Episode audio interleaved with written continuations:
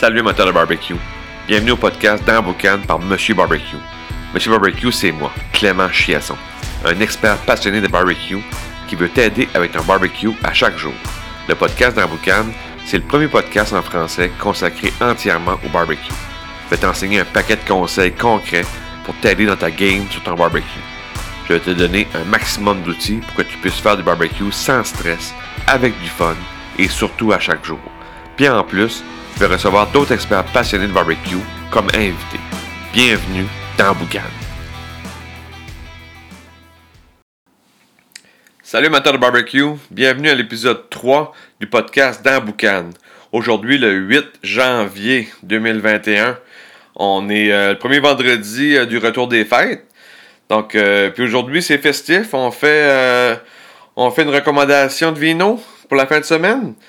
Euh, on revient des fêtes, puis là, ben, on va faire un bon souper euh, euh, pour, bien commencer l'année.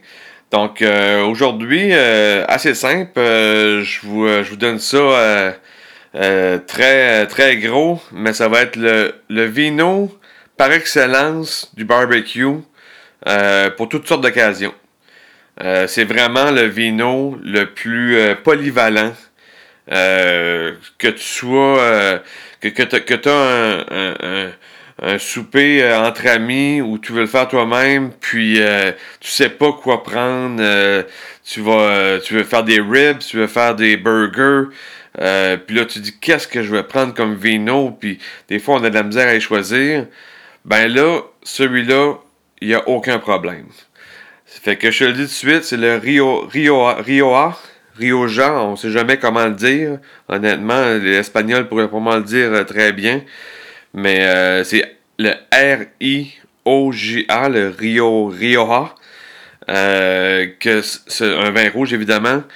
Que ça, c'est vraiment le, le, vin par excellence. Parce que c'est un vin que tu as une bonne structure dedans. OK? Il est vraiment, là, c'est pas un vin de soif euh, léger euh, qu'on boit à grande lampée, là. C'est pas ça du tout. C'est un vin qui est très charpenté, qui est une bonne, euh, qui, est bien, qui est bien fait, qui a une bonne, bonne présence.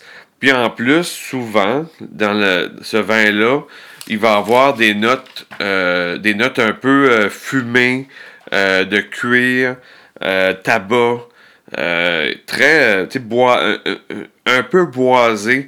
Puis le boisé, ben, dans, dans, le Rio il y a, il y a le différents niveaux. Il y a le Crianza, il y a le Reserva, Grande Reserva, Reserva Special. Euh, tu as plusieurs. Euh, si, vous regardez la bouteille, là, différentes bouteilles, vous allez voir qu'il y a différents. différentes, différents niveaux, puis c'est le niveau de boisé souvent qui va jouer, c'est un boisé qui va être plus présent, plus fin. Fait que, avec le barbecue, euh, c'est c'est un, sera quasiment jamais un faux pas. Ça va être vraiment euh, tu vas avoir un vin. Si, maintenant vous faites des ribs là, bien sucrés, une grosse sauce euh, Jack Daniel, puis vous allez all-in une belle ribs là, gourmande et beaucoup de sauce, ben le Rioja il va il va, il va venir la côté sans problème. Euh, il ne il devra pas avoir de problème, à moins que vous faites une, une, une ribs là, très très spicy, là, épicée, là, euh, là. Mais sinon, là, si vous faites de quoi qui va être euh, bien sucré, euh, une, touche une touche épicée, mais pas trop, le Rioja va avoir pas de problème. Vous faites un burger gourmet vous faites on va faire un burger avec une belle sauce, là, euh, euh, encore là, un peu sucré, spicy, euh, même une sauce blanche, peu importe. faire un bon burger, fromage, cheddar, beaucoup de, très aromatique. Ce vin-là va pouvoir l'accoter. Il n'y aura pas de problème. Il, il, va venir se marier avec le plat, il va venir se marier avec le barbecue sans problème. Même à la limite, souvent même des fruits de mer. Euh, si tant que vous allez ou, ou plus des poissons, exemple qu'on fait un saumon sur bloc de sel, puis on décide d'asseoir d'être funky, puis on met des épices à steak sur notre, euh, notre saumon pour créer un petit jazz, pour dire bon, on va sortir un peu de la normale, puis on va faire de quoi de plus funky. Avec un Rioja là-dessus, aucun problème, les épices à steak vont se marier avec le Rioja, puis ça va être magnifique. Fait que c'est vraiment la recommandation, là, je vous dis, c'est la, première émission qu'on fait une recommandation, puis j'ai dit, ah, je pars, euh, part en grand. Rioja, c'est. Puis même, j'ai parlé avec un, de mes amis qui est conseiller en vin. Puis euh, il me confirmait, il dit c'est jamais un faux pas. Quelqu'un qui vient en succursale puis qui dit Hey, je vais avoir un vin, vin pour faire du barbecue. Euh, j'ai un de mes amis qui m'invite, puis je sais pas ce qu'il va faire, mais il m'a dit que c'est du barbecue. Ben, le Rioja, c'est c'est parfait. C'est une valeur sûre.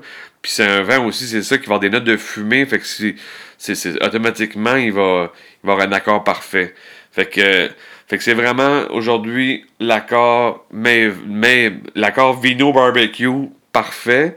Euh, fait qu'en fin de semaine, tu te dis, garde, euh, je vais faire, euh, un steak dans la braise. Ben, euh, pas de question, va te chercher un Riosa, puis tu vas avoir du fun.